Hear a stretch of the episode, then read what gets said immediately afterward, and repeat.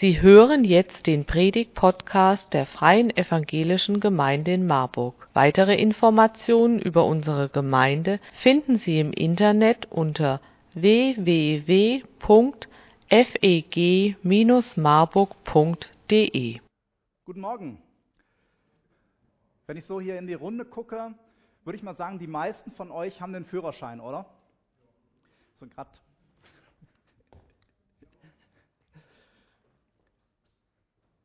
Wer von euch erinnert sich denn noch an seine erste Fahrstunde? Ist bei manchen, glaube ich, schon ein bisschen her, bei mir auch schon sehr lange.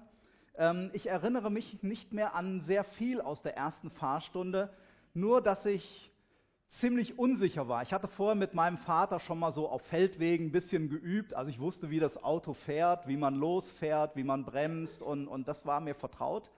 Aber jetzt dann plötzlich auf einer Straße so richtig zu fahren, wo noch andere Autos unterwegs sind, das war dann schon ein bisschen ungewohnt.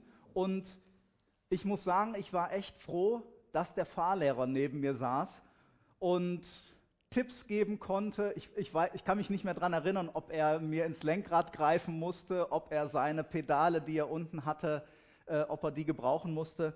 Auf jeden Fall war das gut, dass er mit dabei war. Könnt ihr erkennen, was auf dem, auf dem Bild ist? Da geht ein, ein Lotse, steigt über eine, eine Seiltreppe, Seil, so, eine, so eine Leiter hoch auf ein, ein großes Schiff. Ein Lotse ist auch ein, ein gutes Beispiel, ähnlich wie so ein Fahrlehrer, der Lotse kommt an Bord eines Schiffes, weil er weiß, wo das Schiff herfahren kann. In vielen Häfen ist es so, dass, dass man schon genau wissen muss, wo kann man herfahren, damit das Schiff nicht auf Grund läuft. Oder auch an irgendwelchen Meerengen oder, oder wo, wo es halt ein bisschen eng werden kann. Und der Lotse kommt dann an, an Bord und übernimmt quasi dort die Funktion des Kapitäns. Der sagt, was gemacht wird, wohin gefahren wird. Und ähm, ja, genau. Also da, in diesen Situationen, Fahrschule oder auch bei so einem Lotsen, ist es einfach gut, dass jemand da ist, der weiß, wie es geht und auch der weiß, der weiß, wo man langfahren kann.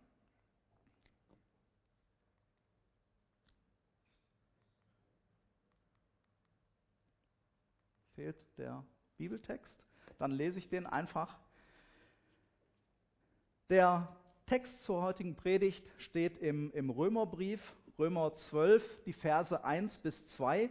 Und ich lese das nach der Übersetzung Hoffnung für alle. Da heißt es, weil ihr Gottes reiche Barmherzigkeit erfahren habt, fordere ich euch auf, liebe Brüder und Schwestern, euch mit eurem ganzen Leben Gott zur Verfügung zu stellen. Seid ein lebendiges Opfer, das Gott dargebracht wird und ihm gefällt. Ihm auf diese Weise zu dienen, ist der wahre Gottesdienst und die angemessene Antwort auf seine Liebe. Passt euch nicht den Maßstäben dieser Welt an, sondern lasst euch von Gott verändern, damit euer ganzes Denken neu ausgerichtet wird. Nur dann könnt ihr beurteilen, was Gottes Wille ist, was gut und vollkommen ist und ihm gefällt. Ich möchte über drei Punkte mit euch sprechen. Der erste Punkt, da möchte ich der Frage nachgehen, was sind denn die Maßstäbe dieser Welt, die, die Paulus hier in diesem Text erwähnt. Der zweite Punkt, da soll es dann darum gehen, Jesus das Steuer meines Lebens zu übergeben. Und der dritte Punkt, der daraus dann eigentlich so sich ergibt, ist, Prioritäten in meinem Leben neu festlegen. In Vers 2 sagt Paulus ja, passt euch nicht den Maßstäben dieser Welt an. Und ja, da ist natürlich erstmal die Frage, was sind denn die Maßstäbe dieser Welt? Wenn man sich heute mal so umschaut, dann trifft man ganz oft auf so, auf so Maßstäbe oder so Aussagen, wo es um mich persönlich geht. Denk zuerst an dich, genieß das Leben, du musst Erfolg haben und kleine Sünden begeht doch eh jeder. Und die Folge von diesen, von diesen Maßstäben ist, dass sich immer mehr Egoismus durchsetzt. Wenn ich, wenn ich diese, diesen, diese, diese Maßstäbe beachten möchte, denk zuerst an dich und guck, dass es dir gut geht, dass du das Leben in vollen Zügen genießt, dann, dann äh, führt das zu Egoismus. Dann führt das dazu, dass alles aus meinem Leben beseitigt wird, was nicht in meine Planung passt, was nicht in mein, in mein Karrierekonzept passt.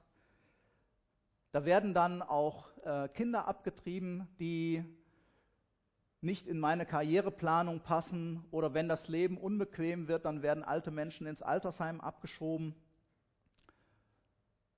Und das führt dann auch dazu, dass Menschen einsam werden. Denn mal ehrlich, wer möchte schon gerne mit Ego, Ego, Egoisten zu tun haben? Wer möchte schon gerne mit Menschen zu tun haben, wo sich alles nur um diese Person dreht? Ich glaube, das ist bei den wenigsten so. Eine weitere Folge ist Aggressivität. Wenn ich, wenn ich ähm, bei allen Punkten nur an mich denke und gucke, dass ich für mich tolle Dinge erreiche, dann führt das auch dazu, dass ich diese Dinge verteidigen möchte. Dann möchte ich meine Territorien, meinen Besitz verteidigen, dann möchte ich meinen Lebensstandard verteidigen. Und ich finde, in den letzten Jahren ist das auch sehr stark zu beobachten, dass die Sprache in unserer Gesellschaft immer aggressiver wird. Können wir jede Woche irgendwie in den Medien lesen, wo es um, um Hassrede im Internet geht, wo es um Verunglimpfung geht. Ich finde, das wird alles immer aggressiver. Und es entsteht eine immer größer werdende Kluft zwischen Armen und Reichen. Wenn ich diese diese Maßstäbe mir anschaue, dann sind das natürlich auch gewaltige Erwartungen, die dort geweckt werden, die an mich gestellt werden, die ich vielleicht auch an mich selber stelle. Es sind sehr hohe Anforderungen und kritisch wird es dann, wenn ich diese Erwartungen nicht mehr erfülle, wenn mir das zu viel wird, wenn, wenn ich das Tempo nicht mehr mitgehen kann. Es entstehen da ganz neue, ganz neue Krankheiten, so Zivilisationskrankheiten.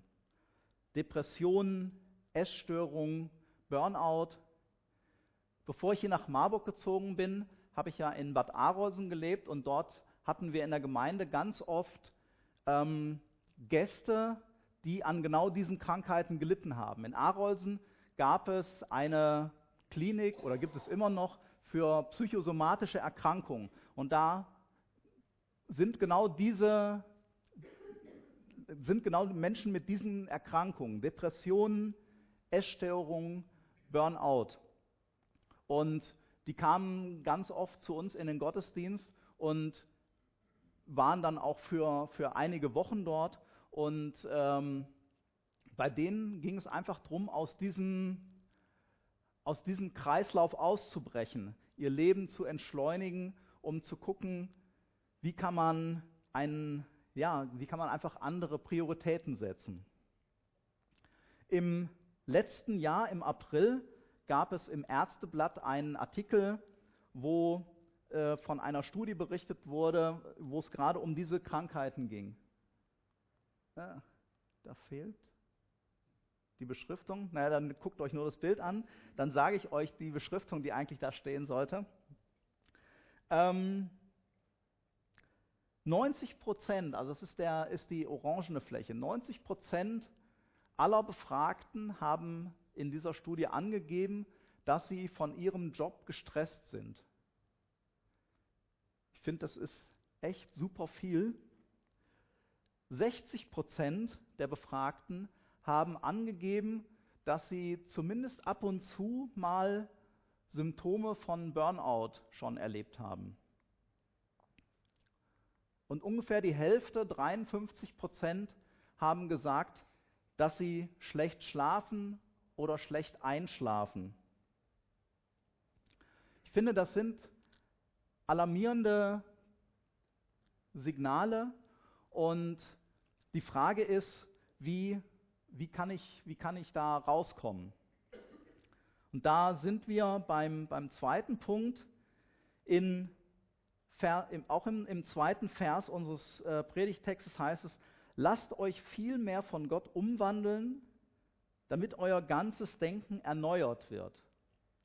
Lasst euch viel mehr von Gott umwandeln, damit euer ganzes Denken erneuert wird.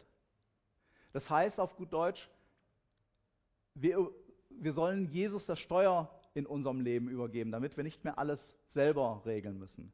Und das ist, hört sich jetzt natürlich ein bisschen, bisschen theoretisch an, damit das jetzt ein bisschen praktischer wird, habe ich euch mal ein Steuer mitgebracht. Und ihr könnt das jetzt selber mal ausprobieren.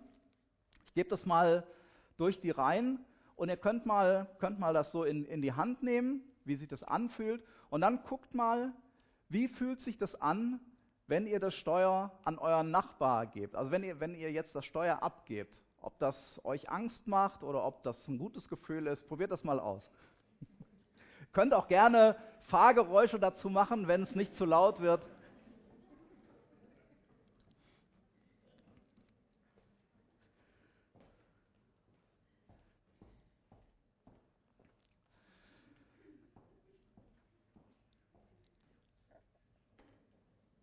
Aber mal ehrlich, so richtig passt das ja auch nicht in unsere Zeit, oder? Das Steuer abgeben. Eigentlich, eigentlich will ich doch schon lieber so selber die Kontrolle haben. Ich will doch selber entscheiden, was so in meinem Leben passiert. Ich möchte mir doch da nicht von, von irgendjemandem reinreden lassen.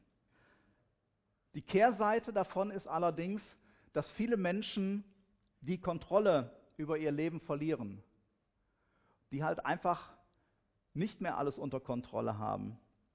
Man stellt irgendwann fest, ich habe nicht alles in der Hand. Ich kann nicht alles kontrollieren.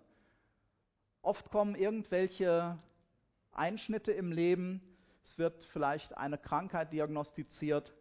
Es stirbt ein naher Angehöriger, eine, eine, ein wichtiger Mensch in meinem Leben. Oder es gehen Beziehungen kaputt sodass plötzlich alles auf den Kopf gestellt wird. Und dann merke ich, ich habe eben nicht alles unter Kontrolle. Ich kann nicht alles in meinem Leben kontrollieren. So sehr ich mich auch bemühe, das geht nicht. Und an dieser Stelle muss ich jetzt wirklich auch eingestehen, manchmal ist es auch wirklich nicht so leicht, die Kontrolle abzugeben. Also mir fällt es auch oft, oft schwer. Viele von euch wissen, dass ich, dass ich selbstständig bin als Softwareentwickler. Das mache ich jetzt fast 20 Jahre. Vor zwei Jahren habe ich mit zwei Freunden noch eine Firma gegründet, wo wir eine App entwickeln, zum Beispiel die, die App hier für unsere Gemeinde. Ähm, und wenn man, wenn man dort selbstständig tätig ist und ähm, in, der, in der Firma bin ich Geschäftsführer, dann muss ich jeden Tag Entscheidungen treffen.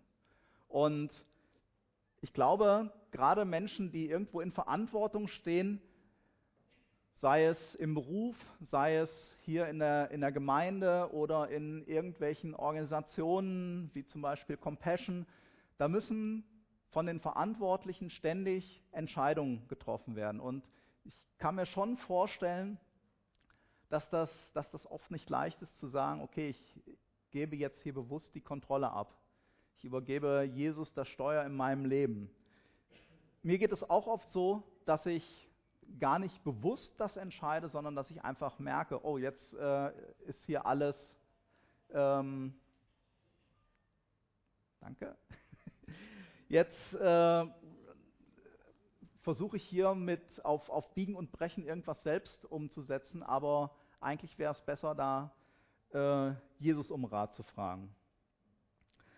Der Vorteil allerdings, wenn ich das mache, wenn ich die Kontrolle abgebe, wenn ich das Steuer abgebe, dann heißt das natürlich auch, ich muss mich nicht mehr um alles selber kümmern. Das ist so, wie wenn ich, wenn ich in ein Taxi einsteige, da muss ich mich auch nicht drum kümmern, dass ich den, den richtigen Weg finde.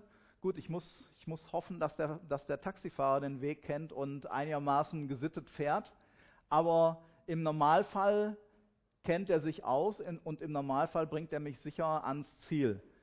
In ein paar Jahren ist das vielleicht ein selbstfahrendes Auto, äh, wo ich einsteige und mein Fahrziel nenne und kann mich dann zurücklehnen und äh, werde an, an dieses Ziel gefahren. Was bedeutet das jetzt konkret? Konkret, erstmal heißt es nicht, dass wir Marionetten werden. Also es das heißt nicht, wenn wir jetzt das Steuer abgeben, dass wir plötzlich gar nichts mehr selber entscheiden. Aber wir beziehen Jesus bei unseren Entscheidungen mit ein. Von daher ist das, ist das Bild, das Steuer so abzugeben, vielleicht gar nicht so das Passende. Vielleicht ist doch besser das Bild von dem Fahrlehrer. Denn der Fahrlehrer, der hat unten seine Pedale, der kann, wenn es zu schnell wird, auf die Bremse treten und der sitzt daneben und, und kann ins Steuer eingreifen. Das, das ähm, ist vielleicht sogar äh, das bessere Bild. Dazu, dazu brauche ich allerdings eine, eine enge Beziehung zu Jesus. Ich muss mit ihm in Kontakt stehen. Das heißt auch, ich muss, ich muss immer wieder in der Bibel lesen. In der Bibel finde ich ganz viele Anleitungen, um zu, um zu erfahren, was ist Gottes Wille allgemein für alle Menschen.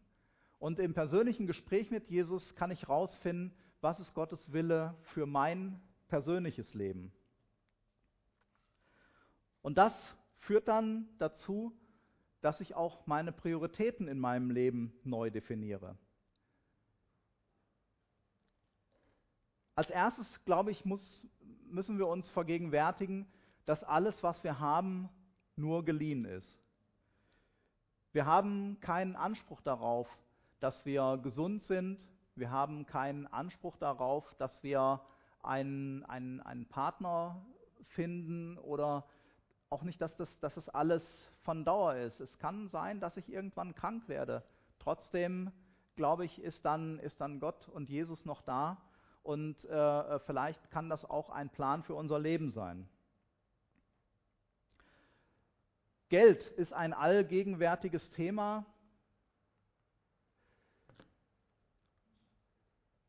wo, glaube ich, dann auch eine, eine neue Prioritätensetzung stattfindet.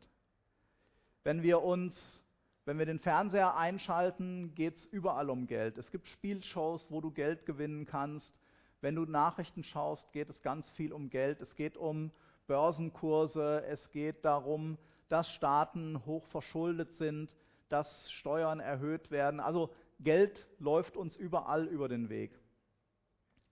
Und dabei gibt es ein, ein paar Irrtümer äh, äh, zum, zum Thema Geld, die ich mal äh, kurz nennen möchte. Der erste große Irrtum ähm, ist, dass Dinge uns glücklich machen. Das mag kurzfristig sein, ja. Es gibt Untersuchungen, die zeigen, dass unab, äh, ein bisschen abhängig von der, von der Größe und der Wichtigkeit von Anschaffungen die Freude über, die, über eine neue Anschaffung relativ schnell verloren geht.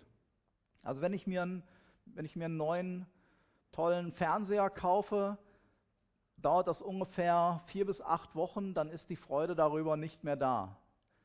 Was bedeutet das, wenn die Freude nicht mehr da ist oder, oder ich nicht, nicht, mehr, nicht mehr denke, dass mich diese Anschaffung nicht mehr glücklich macht, muss ich was Neues kaufen. Und so komme ich immer, immer mehr in so einen, so einen Kreislauf rein, wo, wo ich ja, wie, so ein, wie so ein Drogenabhänger die Dosis immer erhöhen muss, um überhaupt noch äh, äh, Glücksgefühle zu empfinden. Also Dinge machen uns nur kurzfristig glücklich. Ein anderer Irrtum, Schulden sind unvermeidbar. Und selbstverständlich. Schulden sind, nicht, sind auf jeden Fall nicht unvermeidbar. Schulden begehen fast alle Menschen bewusst. Ähm, und sie sind durchaus, vom, äh, äh, sind durchaus nicht selbstverständlich. Die, die Werbung will uns solche Dinge einreden, weil ganze, ganze Industriezweige nur deshalb noch funktionieren, weil Menschen Schulden machen. Heutzutage wird kaum noch ein Auto bar bezahlt. Das funktioniert alles nur, weil Menschen sich verschulden und ähm, ähm, dann in, in ein Abhängigkeitsverhältnis reinkommen. Und ein dritter Irrtum, der sehr weit verbreitet ist, nur ein kleines bisschen mehr Geld würde alle meine Probleme lösen. Das ist auch so ein, so ein, so ein, so ein Irrtum, dem viele Menschen aufsitzen. Ein kleines bisschen mehr und alles wäre Paletti. Das ist leider auch nicht so. Denn wenn ich, wenn ich ein bisschen, wenn ich, wenn ich ein Problem habe, mit Geld umzugehen, dann ähm, funktioniert das auch nicht, wenn ich ein bisschen mehr habe. Das ist so wie, wenn ich immer fünf Minuten zu spät zum Gottesdienst komme und die Gottesdienstanfangszeit wird um eine halbe Stunde verlegt, dann kommen die gleichen Leute auch da fünf Minuten zu spät. Ich sehe, ihr habt alle jemanden vor Augen.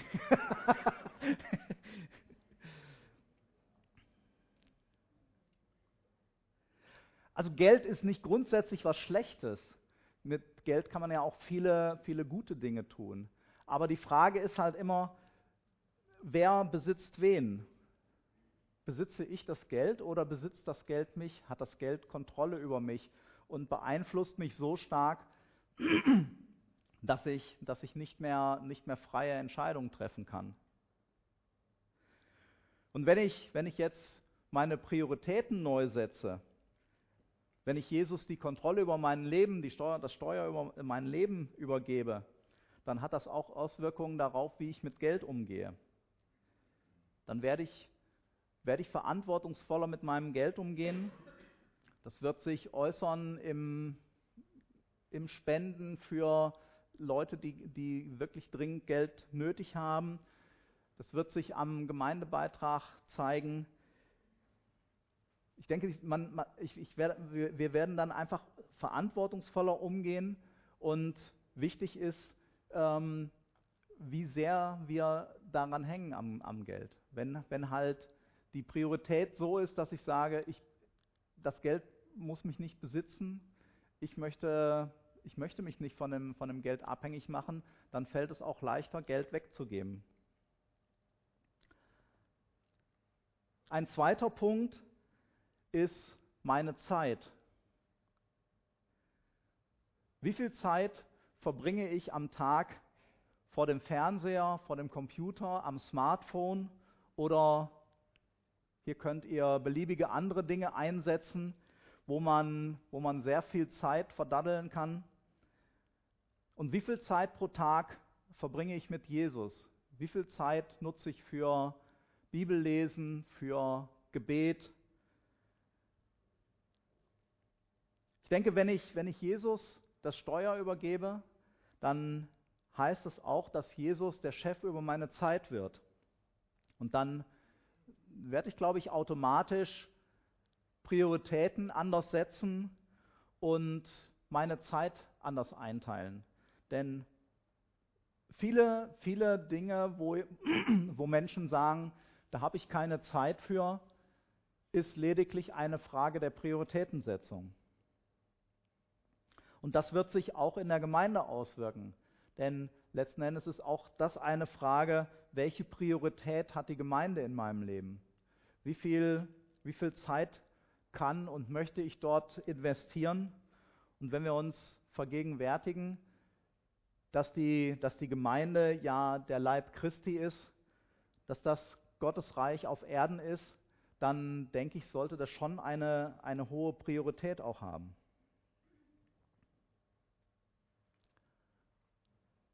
Der dritte Punkt ist meine Gesundheit. Auch da denke ich, ist es wichtig, die richtigen Prioritäten zu setzen. Denn unsere Gesundheit, unser Körper ist uns auch nur geliehen. Und da denke ich, sollte es normal sein, dass wir darauf achten, dass wir nicht zu viel Stress haben. Da sollte es normal sein, dass wir schauen, dass wir nicht zu viel Übergewicht haben, dass wir uns gesund ernähren, dass wir genug schlafen, dass wir Sport machen. All diese Dinge tragen dazu bei, dass ich nicht fahrlässig mit meiner Gesundheit um, mit meinem Körper umgehe. Auch da, denke ich, sollten die Prioritäten richtig gesetzt sein.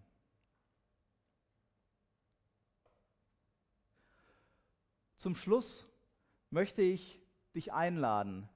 Ich möchte dich einladen, Jesus das Steuer in deinem Leben zu übergeben. Vielleicht bist du schon lange Christ, aber du klammerst dich immer noch an das Steuer und, und möchtest in manchen Bereichen in deinem Leben die Kontrolle einfach nicht abgeben. Dann ist heute die Gelegenheit, dies zu tun. Wir können das jederzeit machen. Wir können jederzeit sagen, Jesus, ich möchte dir in diesem speziellen Bereich, wo ich weiß, da fällt es mir schwer, die Kontrolle abzugeben, da können wir ihn bitten, die Kontrolle zu übernehmen.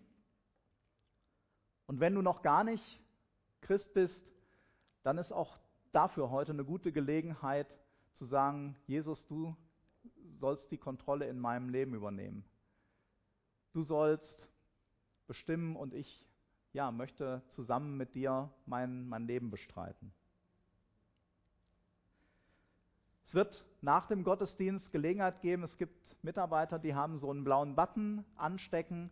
Die sind bereit, Gespräche zu führen. Du kannst dich da segnen lassen, kannst für dich beten lassen, wenn du das möchtest. Es gibt Angebote hier im Saal und auch gegenüber im Raum der Begegnungen, wenn du eher einen, einen ruhigen Platz äh, bevorzugst. Aber es ist auf jeden Fall Gelegenheit heute da, so eine Entscheidung zu treffen. Amen. Ich bete noch mit uns. Herr Jesus, danke, dass du anbietest, dass du uns zur Seite stehst, dass du uns leiten möchtest und dass wir die Kontrolle abgeben dürfen, dass wir dich bei allen Entscheidungen um Rat fragen dürfen. Ja, und dass du uns helfen möchtest, die richtigen Entscheidungen zu treffen in deinem Sinne. Ich möchte dich bitten, wenn sich Menschen heute hier angesprochen fühlen, dass sie ja da ernst machen und eine Entscheidung treffen. Ich möchte dich bitten, dass du jeden von uns segnest. Und da, wo wir in Bereichen noch festhalten an der Kontrolle, wo wir selbst die Kontrolle behalten möchten, Herr, da rühre du uns an und mach uns bereit, dass wir bereit werden, dort abzugeben. Amen.